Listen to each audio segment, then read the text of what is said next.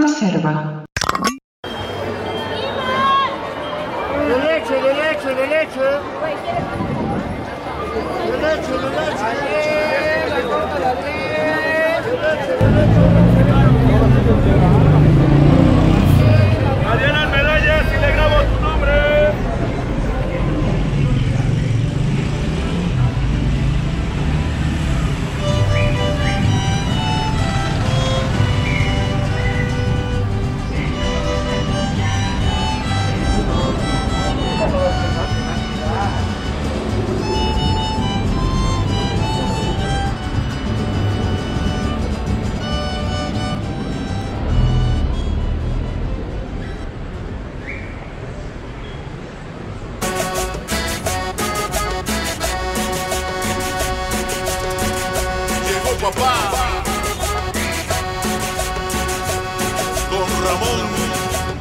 Y dice, la cinturita de la matancera Barbicho, de Socorro López. Otro cachito, grupo. ¿Qué piensas cuando escuchas estos sonidos? ¿Alguno te recordó a tu casa, a la calle en la que creciste, a la fiesta de tu hermana, al viaje sabático que te tomaste saliendo de prepa? No mentimos si te decimos que a más de una restauradora, estos sonidos le recuerdan a su día a día en el trabajo. Así es, recuerda lo que siempre platicamos. La conservación de herencias culturales no solamente se lleva a cabo en museos. Casi a manera de amenaza, te decimos que las restauradoras estamos por todos lados. Así de importante como estudiar la historia que han tenido los objetos que vamos a restaurar es comprender el contexto actual del que forman parte. Ya nos han llegado a preguntar en ocasiones anteriores, ¿y esto por qué? Bueno, puedes imaginarte que no es lo mismo conservar una escultura que se exhibe en una galería, ya sabes, un espacio de acceso controlado donde normalmente se pide a los visitantes no tocar las obras, donde vas a ver la escultura bajo cierta iluminación, en determinada posición durante un tiempo X, a conservar al santo patrono de una comunidad, que probablemente sale en procesión por lo menos una vez al año, recibe cientos de visitas diariamente, la gente busca tocarlo, sentirse cerca del santo, vaya, incluso es muy probable que hasta tenga mayordomos y sastres oficiales.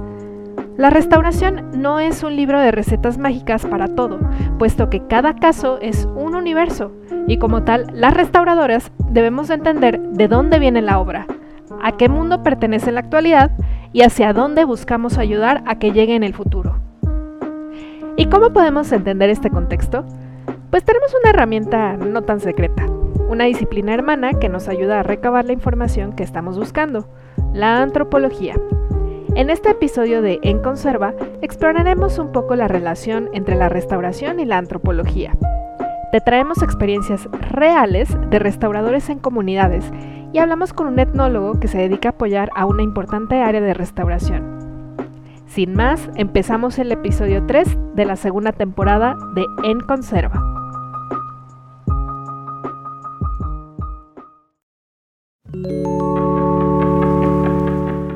Ornitorrinco, palmípedo interdisciplinar. El día de hoy en Ornitorrinco tenemos un invitado especial con quien abordaremos la relación de la disciplina de la antropología con la conservación. Se trata del etnólogo Franco Mendoza, egresado de la Escuela Nacional de Antropología e Historia. Sus líneas de trabajo son el patrimonio cultural, el trabajo y vinculación con comunidades, cosmovisión, simbolismo y nociones del cuerpo en sociedades indígenas. Ha trabajado en diversos proyectos etnográficos de la ENA y la CDI, principalmente con mixtecos de la costa y con poblaciones guaves del estado de Oaxaca. Actualmente es parte de la Dirección de Atención Integral a Comunidades de la Coordinación Nacional de Conservación de Lina, donde somos compañeros de trabajo. Bienvenido, Franco, y muchas gracias por la entrevista. Hola, eh, no, pues muchas gracias a ustedes por invitarme. Eh, primero quisiera que, que nos hablaras brevemente sobre qué es la antropología y qué es la etnografía.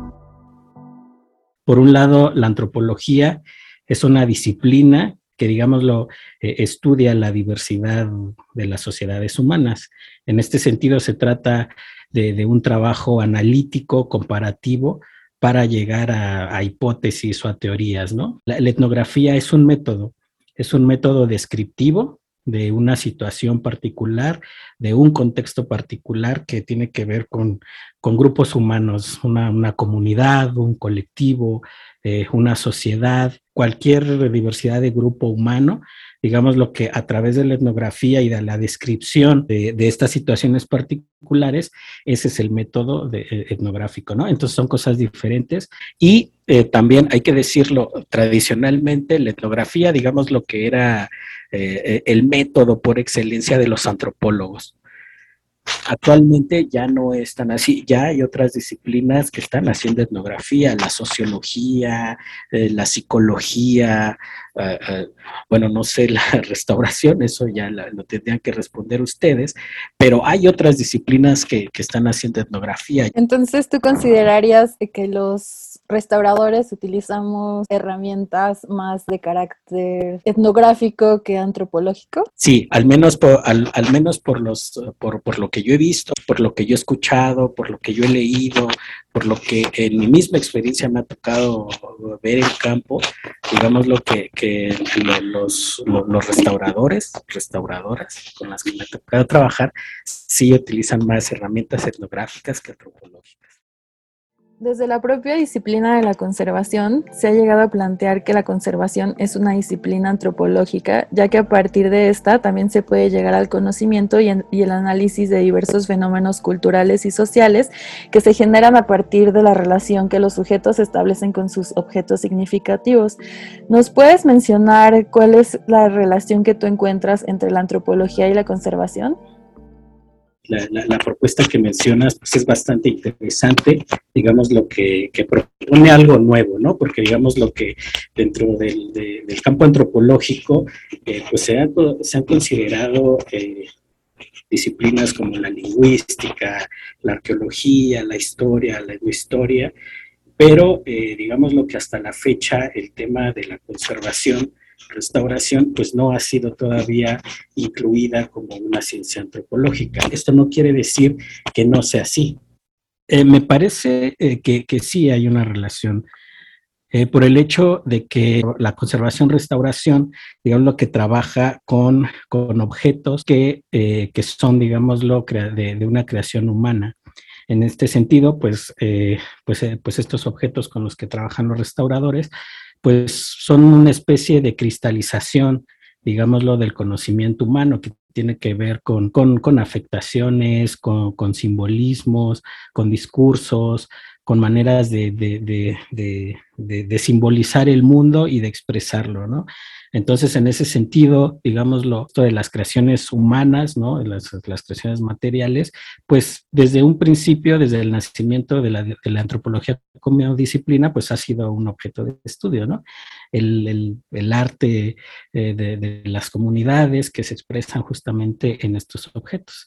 Y no se diga, por ejemplo, eh, de, de, los objetos devocionales, ¿no? De los objetos que tienen una carga desde la religión, ¿no? Este, estos objetos religio religiosos simbólicos. Y pues, por supuesto, lo, los conservadores restauradores, pues, están íntimamente relacionados con estos objetos, ¿no? Entonces, por supuesto que tienen, digámoslo, un acceso eh, directo a estos objetos y a todos los fenómenos culturales que giran en torno a ellos, cosa que a lo mejor otros, eh, otras disciplinas pues nos cuesta un poquito más trabajo, ¿no? Acceder, digámoslo, a esos espacios, a esos fenómenos, a esos discursos. Trabajo con comunidades es un tema demasiado amplio que además últimamente ha tenido mucha reflexión desde distintas perspectivas. Primero, cuando escuchamos de comunidades casi siempre se asocia a comunidades indígenas o rurales, comunidades que parecieran estar fuera de nuestra realidad. Sin embargo, los conservadores todo el tiempo estamos en contacto con distintas comunidades. El propio gremio de la conservación es una comunidad. Existen las comunidades académicas, los usuarios de un acervo, los espectadores de un museo, por poner algunos ejemplos. Y desde hace algunas décadas en México se ha venido trabajando con las comunidades que resguardan sus herencias culturales pero que también son consideradas como patrimonio de la nación desde la institución. En este aspecto es relevante mencionar que precisamente el área donde nosotros trabajamos, que es el área de atención integral a comunidades de la Coordinación Nacional de Conservación del INA, es un área multidisciplinaria que se ha especializado en el trabajo con comunidades para atender múltiples problemáticas y necesidades de conservación. Trabajamos con comunidades muy diversas y por supuesto se trabaja con comunidades rurales e indígenas, pero también con comunidades urbanas, religiosas e incluso las propias comunidades siempre se encuentran en transformación. Sé que tenemos poco tiempo, pero me gustaría poder compartir un poco de de estas reflexiones que van surgiendo en el trabajo interdisciplinario, ¿no?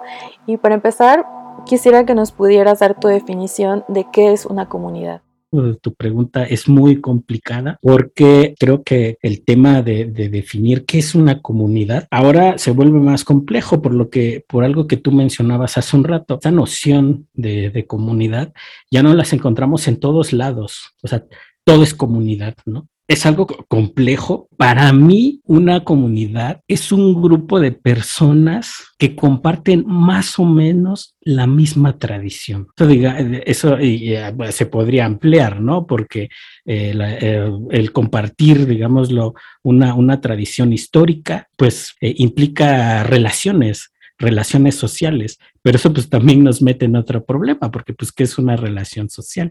hay, hay autores que actualmente ya no quieren hablar de sociedades o de comunidades, sino, por ejemplo, de colectivos. En particular, eh, este antropólogo famoso, Felipe Escolá, él dice, yo no quiero hablar, no me gusta hablar de sociedades porque las sociedades implican relaciones entre, entre humanos, entre, entre personas humanas.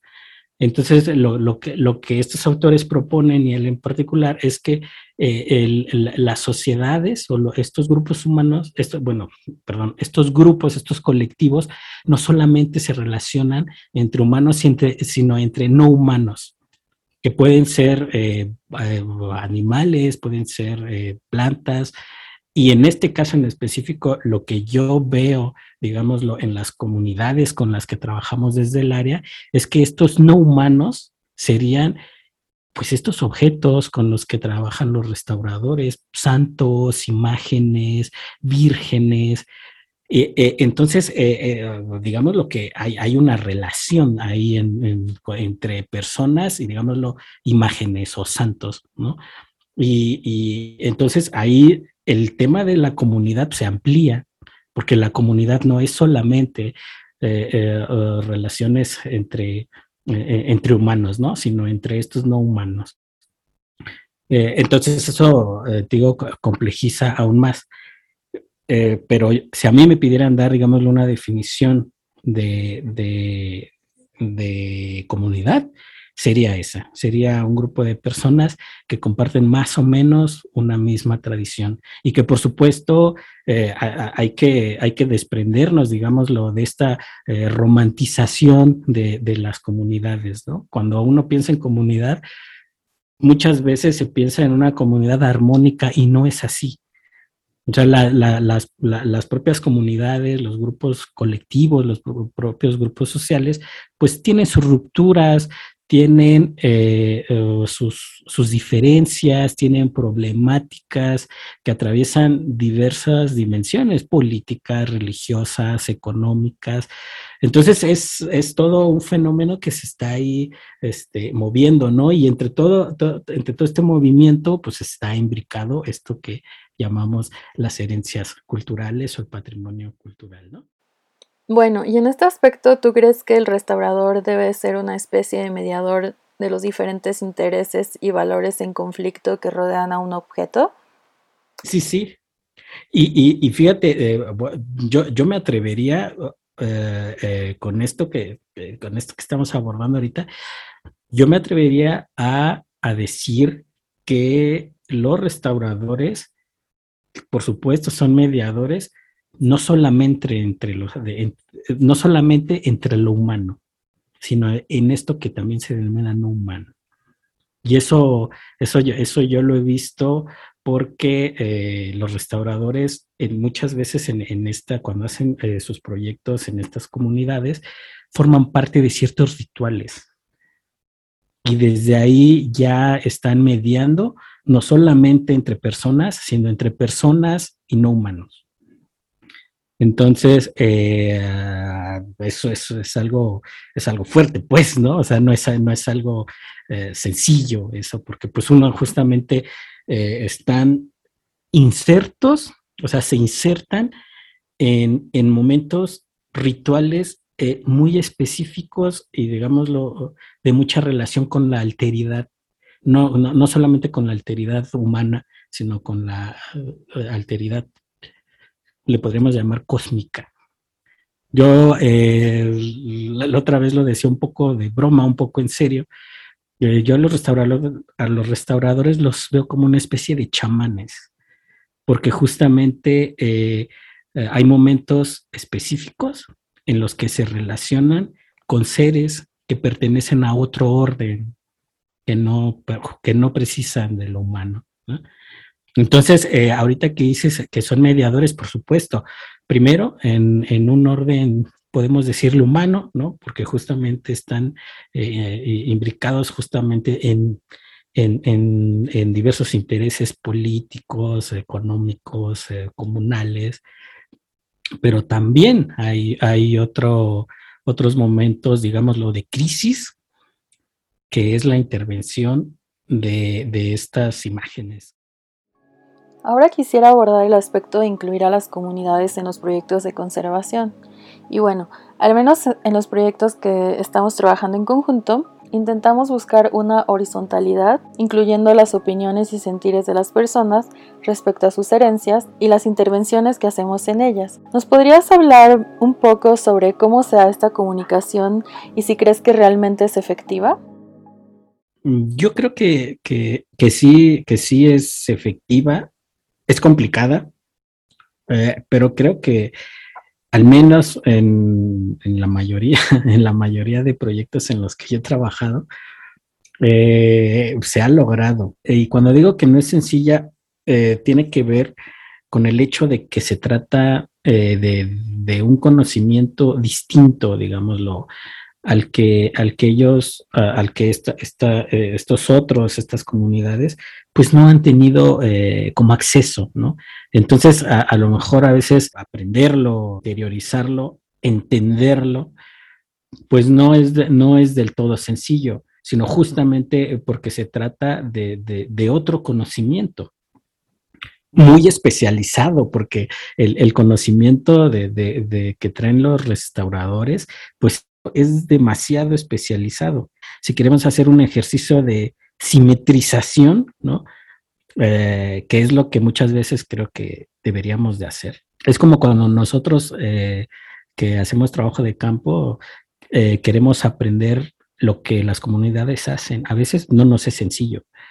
O sea, saber por qué la gente hace lo que hace por qué, eh, por qué hacen tal cosa, por qué en tal tiempo, por qué, por qué de cierta manera. A veces nosotros no lo, no lo logramos entender tan fácilmente. Nos causa incertidumbre, nos causa dudas y, entonces a la inversa funciona igual. Nosotros podemos, eh, o, los restauradores pueden decirle, la restauración es esto, o lo que venimos a hacer es esto. A lo mejor te van a decir que sí, pero el, el, el, que aprendan, digamos, ese conocimiento o al menos eh, lleguen como a, hacerlo parte de ellos, pues es un trabajo complicado. Ahora, yo creo que, a pesar de eso, o, se ha logrado hacer, porque es, esto de las herencias culturales y del patrimonio, ahorita que hablamos de definición, es una conexión. Son conexiones estas herencias culturales, ¿no? Entonces, eh, en ese sentido, conecta tanto a los especialistas como a, la comunidad. Entonces ahí es donde justamente eh, se puede hacer un diálogo. Yo creo que eso es algo importante que yo he visto que hemos encontrado o que se ha encontrado en estos proyectos eh, al momento de estar en campo, que hay un, hay, un, hay un punto convergente. Y el punto convergente justamente es ese, ese, es el de la conservación. Ahí es donde se equipara. Ahí es un punto, digámoslo, eh, fundamental en donde se pueden justamente a intercambiar esta, estos objetivos, ¿no? Del por qué no está ahí. Eh, y por lo que yo he visto, respondiendo a tu pregunta, eh, sí he visto que, que, ha habido una eficacia, digámoslo, en la comunicación de estos objetivos. Pero digámoslo que al trabajar con comunidades, yo creo que algo que se debe incluir es lo que para ellos es un requisito. El requisito puede ser traducido en tradición, en costumbre, en necesidad, ¿no? Que eso también sea, digámoslo, eh, que forme parte, parte de, estos proyectos, ¿no? Entonces, eh, yo creo que esa es una forma de incluirlos.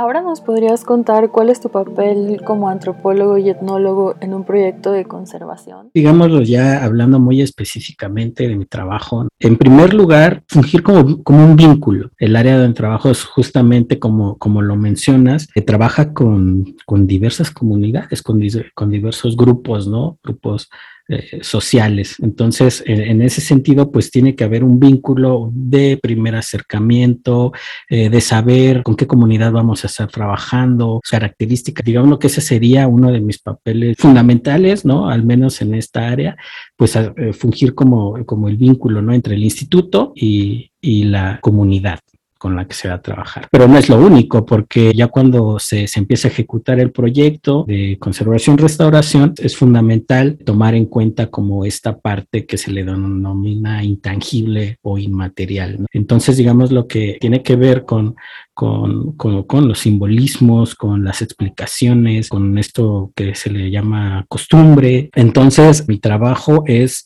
es, investigar sobre esas cuestiones, preguntarle a la gente, ver qué hace, escuchar qué dice, hacer trabajo de archivo, eh, hacer ciertos, un cierto nivel de análisis ¿no? de los datos obtenidos. De este modo, digámoslo, se hace un proyecto pues integral. A grandes rasgos, eso ese es como mi trabajo dentro de estos proyectos.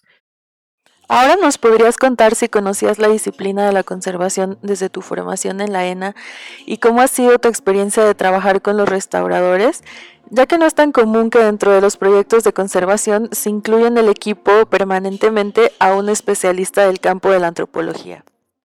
En la ENA yo no, no tuve, digámoslo, un acercamiento eh, al trabajo que hacen los restauradores. Incluso debo confesar que, que yo desconocía, ¿no? Que, que existía una disciplina de la restauración y pues por, por, por supuesto también pues qué es lo que hacían, ¿no?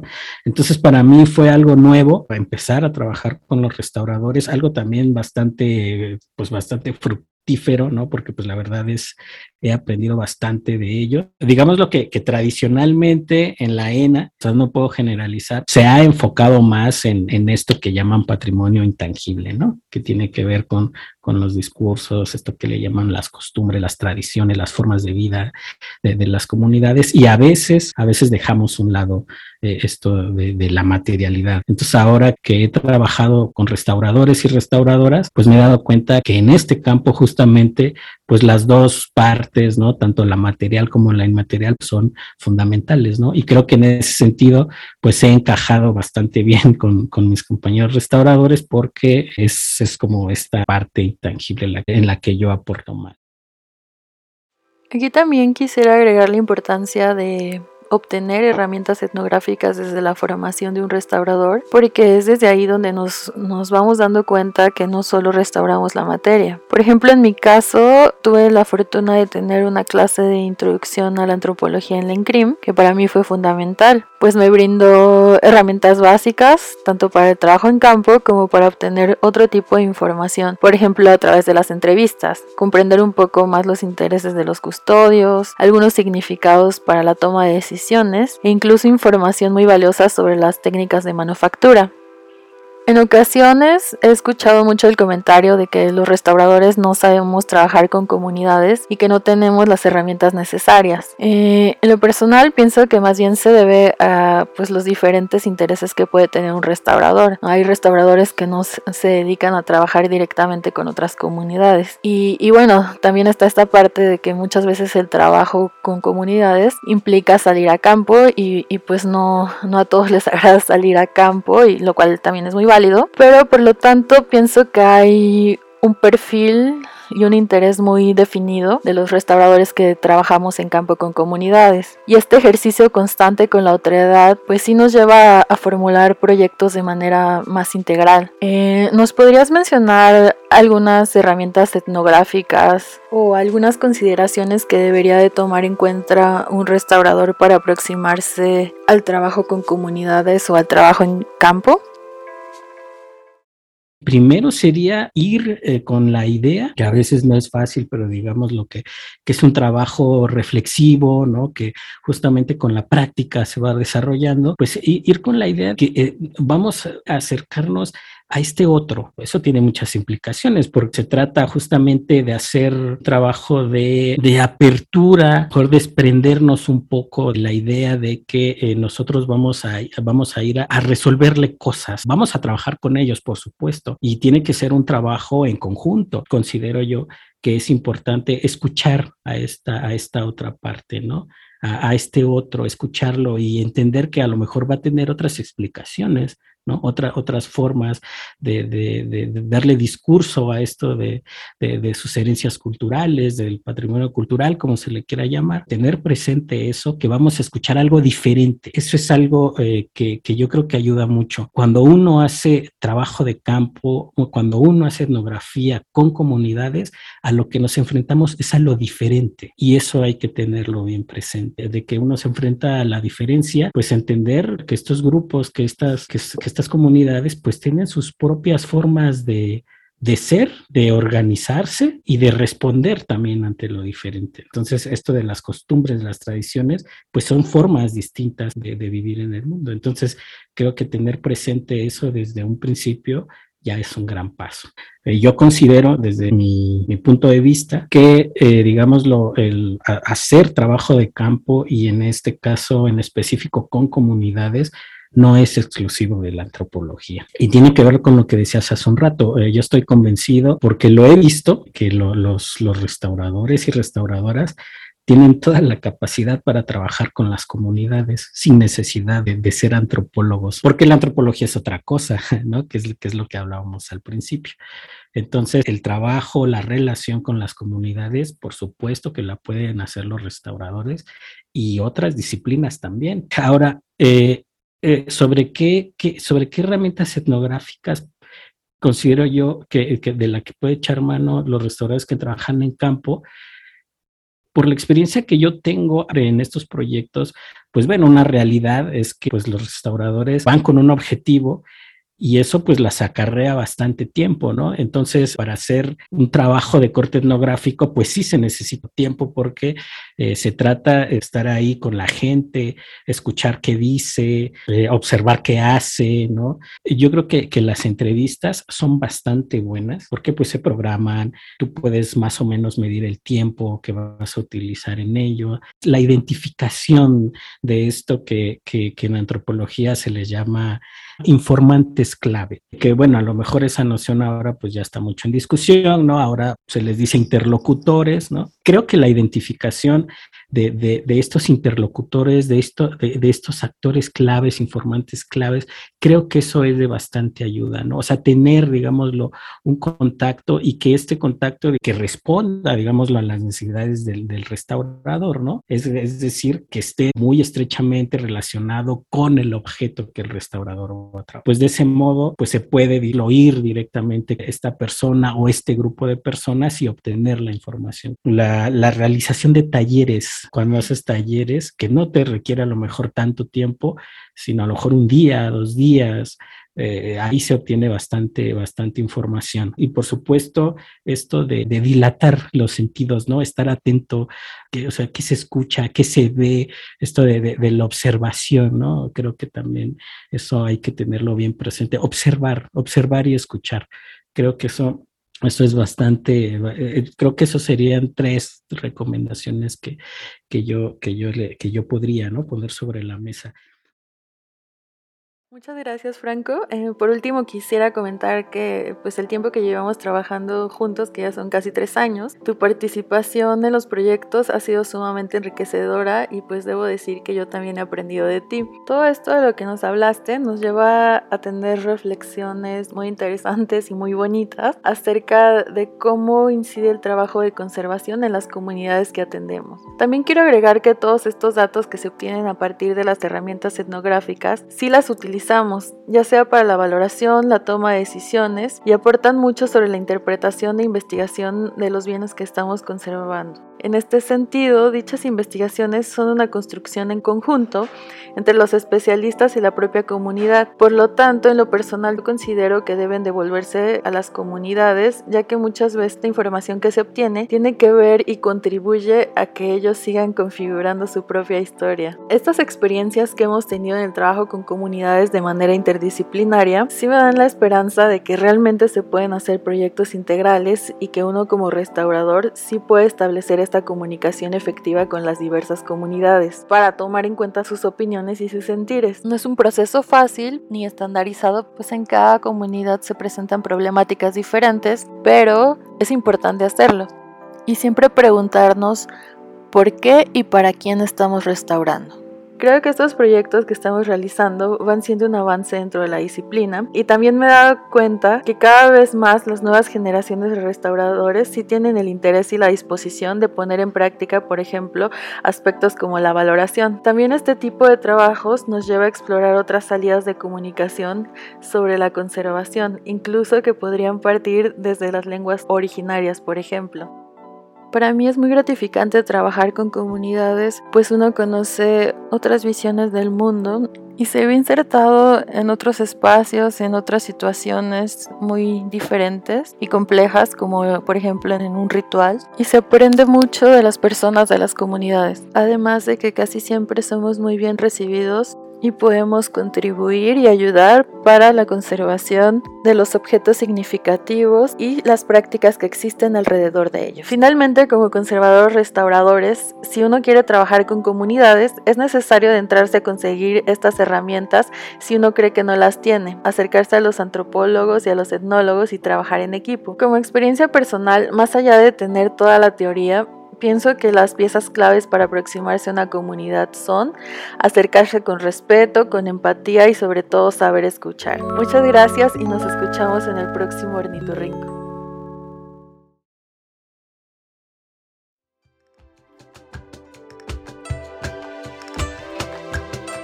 Hola, hola, ¿qué tal? Esto es Méteme la duda.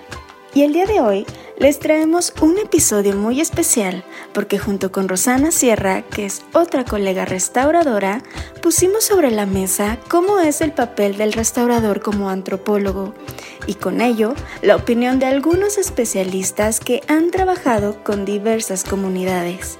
Sin más, vamos a escuchar qué nos cuenta Rosana, así como el resto de nuestras queridas y queridos participantes.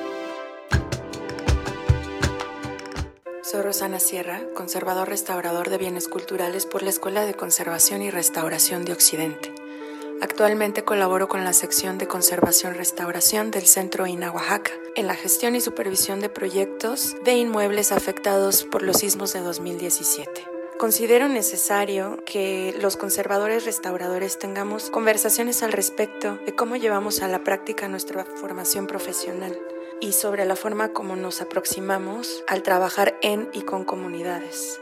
Pues hay más temas sobre la mesa que la mera intervención o protección material de sus bienes culturales o patrimoniales. Trabajamos con valores y con visiones que en las comunidades no coinciden con las visiones y los valores que damos a estos bienes en los centros urbanos.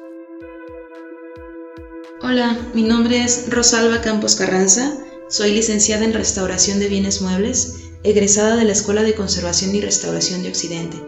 Actualmente trabajo como curadora en el Museo de Ciencia y Tecnología en la Unidad de Patología Clínica de Guadalajara, Jalisco.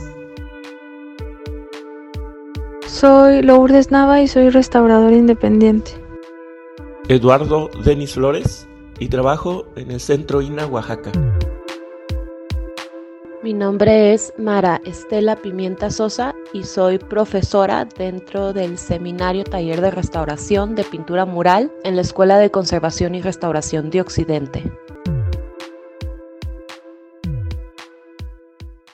¿Cuál ha sido el caso o situación más interesante, emotiva, atemorizante, útil o inútil que has vivido trabajando con comunidades? En el año 2018 tuvimos la oportunidad de realizar un proyecto de restauración, mis amigas Marta Coronado, Montserrat Gómez y su servidora, para tres esculturas ubicadas en el pueblo de San Pedro Cuchatengo en el estado de Oaxaca.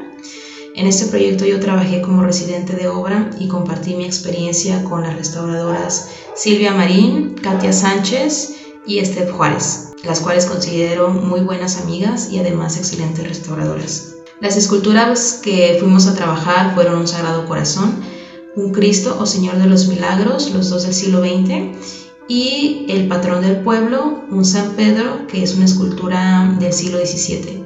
Estas tres esculturas debimos terminarlas en dos meses. Sin embargo, la escultura de San Pedro tenía muchísimas más complicaciones de las previstas y nos retrasamos hasta ocho meses.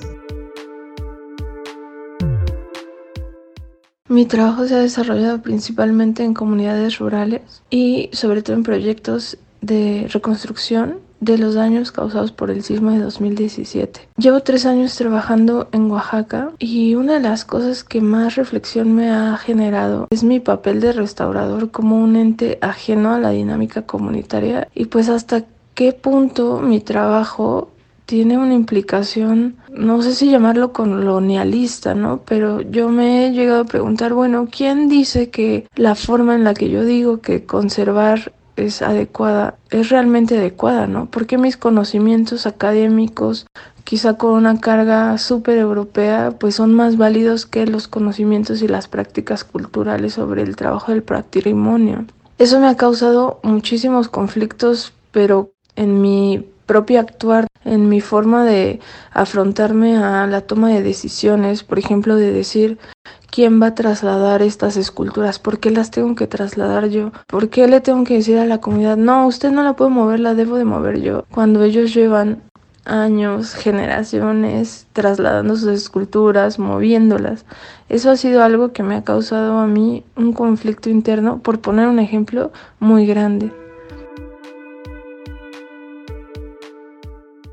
Como ejemplo, en algún momento me tocó trabajar en un ejido en Chiapas, en el ejido Francisco Sarabia, y ahí desde un inicio las personas eh, custodias de, de, una imagen, de una pintura de caballete de la Virgen del Sagrado Corazón, que es una imagen procesional que llevan a un sitio arqueológico en, en el verano con condiciones extremas de temperatura, pues bueno, fue un caso muy importante interesante que desde la gestión se involucró tanto la comunidad como las instituciones, en este caso el Centro INA Chiapas y el Museo Regional de Comitán. Como la pintura mural se trabaja in situ, es decir, dentro del complejo arquitectónico donde fue plasmada, como taller hemos tenido la oportunidad de trabajar en muchísimas comunidades y tener un acercamiento directo con ellos, compartiendo nuestro trabajo. Un caso importante del que me acuerde ahorita es el de la restauración de una cúpula en el Templo de la Esperanza en el municipio de Ameca, Jalisco. ¿Y cómo afrontaste o resolviste esa situación? Como es de esperarse con esculturas muy antiguas, tenía muchas intervenciones que se fueron descubriendo conforme avanzábamos en las ventanas de introspección y en las radiografías. Lo que la comunidad había detectado en un principio como una fisura terminó siendo una escultura compuesta por pastas de carro, pinturas de aceite, vinílicas y oleosas, y un original carcomido por termitas cuya capa pictórica se encontraba lijada casi en su totalidad, perdiendo estofados de oro y plata. Los materiales además eran muy duros y complejos de retirar. Para nosotras era un riesgo la eliminación de todos estos materiales, pues no sabíamos en qué condiciones encontraríamos la capa original o los materiales originales. Y nuestra primera respuesta fue no llegar hasta el original y solamente rescatar una intervención que era muy antigua del año de 1960 aproximadamente. Sin embargo, la comunidad se negó y quiso llegar hasta la capa original. Para mí ha sido importante visibilizar estos ejercicios del poder que suceden en mi práctica profesional cotidiana. Y no solo eso, sino en las relaciones de la institución con la elaboración del proyecto, con la entrega del proyecto, con las empresas encargadas de la restauración de los inmuebles. Y me he dado cuenta que hay muchas prácticas con las que yo no me siento ya cómoda, pero tampoco tengo clara la dirección que debo tomar porque muchas veces esto se contrapone totalmente con la formación que he tenido desde hace 10 años, ¿no? 12 años que yo ingresé a la licenciatura en restauración. Y aunque sí hay voces, creo, que plantean estas nuevas formas de relacionarnos con otras personas o con esto que hemos llamado comunidades, también pienso que hay un, un retraso muy grande en las instituciones encargadas de proveernos como los permisos, las licencias, el acompañamiento para la ejecución de los proyectos. Nos enfrentamos a dos problemáticas importantes, una que tuvo que ver con la conservación misma de la pintura, con las soluciones técnicas que los restauradores daríamos para su intervención, y la otra tuvo que ver con las, las acciones concretas de mantenimiento y conservación que la gente realizaría una vez terminada esta restauración. Lo que hicimos, entre otras cosas, fue principalmente establecer charlas semanales con la comunidad, con el equipo de restauración y con las instituciones que estábamos involucradas para mantenerlos al día en esta intervención. Y dado que este proyecto se gestionó desde un inicio con ellos, considero que eso fue un apoyo fundamental para que se llevara a cabo. Como la pintura mural se encuentra en un sitio activo, es muy importante mantener el proyecto a puertas abiertas, es decir, tener una comunicación directa y constante entre el equipo de trabajo, los procesos realizados y los custodios del templo, los usuarios, la comunidad en general y en este caso con el patronato creado para la conservación del Templo de la Esperanza. Entonces, durante toda la temporada de trabajo, nos encontramos abiertos a contestar cualquier duda, pregunta, comentario acerca de qué es lo que estábamos haciendo, cómo lo estábamos haciendo y terminamos la temporada con una visita para poder observar la pintura mural desde cerca y poder ahí mismo explicarles todos los procesos que habíamos realizado para conservar su patrimonio. Y finalmente, ¿cómo fue la respuesta de la comunidad y en retrospectiva, ¿cambiarías algo? Nosotros nos encontramos en dos situaciones muy complejas. La primera era cómo íbamos a eliminar los materiales que estaban afectando a la imagen y la otra era que íbamos a reponer más del 85% de, de, la escultura. Al final esta decisión se tomó en conjunto con las autoridades del centro de Oaxaca y pues fueron ocho meses de trabajo en los que pudimos llegar a las capas originales recuperando todo el material perdido con los materiales adecuados de restauración. La comunidad es bastante unida desde el haber tomado la decisión y haber logrado que se llegara a ese acuerdo de llegar hasta las últimas capas porque querían ver a su imagen, su imagen original. Y además en el aumento de la restauración, pues todas las personas apoyaron a que se realizara pues la causa. Siempre tuvimos a un custodio que formaba parte de la comisión de Semana Santa, todos los días se rotaba uno. Y pues también siempre recibíamos visitas de niños, de personas curiosas, nos daban regalos, nos daban comida, siempre estaban muy atentos con nosotras, entonces creo que fuimos muy afortunadas en haber llegado a, un lugar así, que además todavía nos siguen recibiendo con mucho cariño. Y pues todo esto me lo llevo como un aprendizaje, eh, tanto en mi vida profesional como en mi vida personal. Pues yo no tengo la información y no podría, no me sentiría cómoda diciendo que ha sido un buen trabajo o ha sido un mal trabajo porque nunca he hecho una evaluación de mi trabajo. Eh, desconozco si el INA o el IMPAC, que es otra institución oaxaqueña, evalúan el trabajo que hemos ejecutado. La verdad es que lo dudo, pero desde mi vivencia pienso que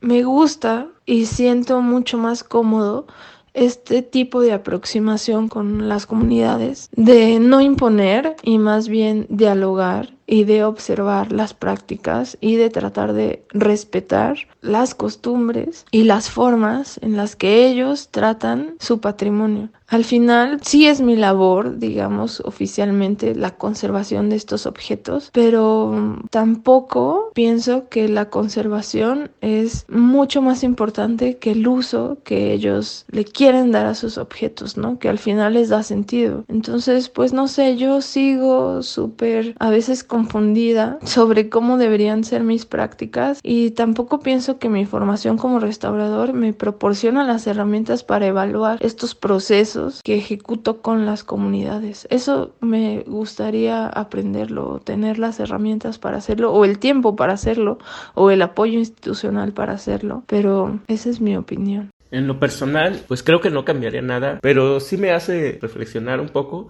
acerca de que no todas las comunidades ni todos los restauradores actuamos de la misma manera en este tipo de situaciones. No es común que la verdad, incluso comunidades de centros urbanos con acceso a información y a infraestructura se acerquen a profesionales de la restauración a instituciones que se dedican a la conservación de los bienes culturales, la verdad no es común que se hagan de esta forma como se hizo este caso en particular que comento. Y es con lo que me quedo y es con lo que a mí me gustaría que a futuro se mejore la difusión de la práctica de la restauración y que ya la figura del restaurador y su campo de acción sean figuras eh, conocidas, así como hoy conocemos la figura del médico, del maestro, etcétera. Entender hasta dónde llega un restaurador y qué es lo que trabaja. Durante estos años del proyecto en el municipio de Ameca siempre nos han recibido con los brazos abiertos. La comunidad ha estado muy al pendiente de nosotros como de su patrimonio. Siempre se muestran muy interesados en conocer los procesos, en conocer un poco más de la investigación histórica, de la técnica de factura de su patrimonio y esto les ha regresado historia y valor agregado sobre todo, entre ellos y su pintura mural. Algo también que es muy importante destacar es que nos abren las puertas de sus casas a la hora del hospedaje y alimentación. Nos saludan en la calle, nos invitan un helado, o sea, se muestran muy cálidos en recibirnos y eso es sumamente gratificante. Creo que es de las cosas más bonitas de poder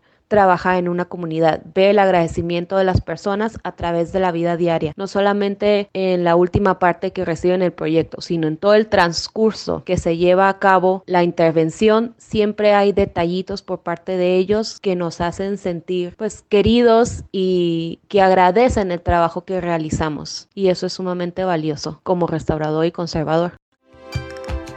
Hemos llegado al final de Méteme la duda. Le agradecemos enormemente a Rosalba, Mara, Lourdes, Eduardo y evidentemente también a nuestra querida Rosana por sus aportes y su participación con nosotras. Agradezco al equipo de Enconserva por propiciar la participación de otros colegas y ampliar el diálogo sobre temas tan diversos como la labor antropológica dentro de la práctica de la conservación del patrimonio cultural. Y a los colegas restauradores, les hago una pregunta para nuestra propia reflexión. ¿Por qué y para quién restauramos? ¿Qué esperamos lograr con nuestra intervención de los bienes culturales de una comunidad? ¿La recuperación de valores estéticos, dignidad, integridad material, imponiendo los que consideramos importantes? ¿O preponderamos los valores que para la comunidad son fundamentales como el valor religioso o su uso ritual? ¿Qué tan buenos somos haciendo esta mediación interna? Y llevándola a la práctica. Restauramos materia o valores y significados, o todas las anteriores. Los esperamos en nuestro siguiente Méteme la Duda y recuerden que nuestro podcast está abierto a ustedes para invitar al diálogo y compartir sobre cualquier tema relacionado a la conservación y restauración. Si de pronto les gustaría participar en alguna sección, anímense y escríbanos, porque en Conserva también a su espacio.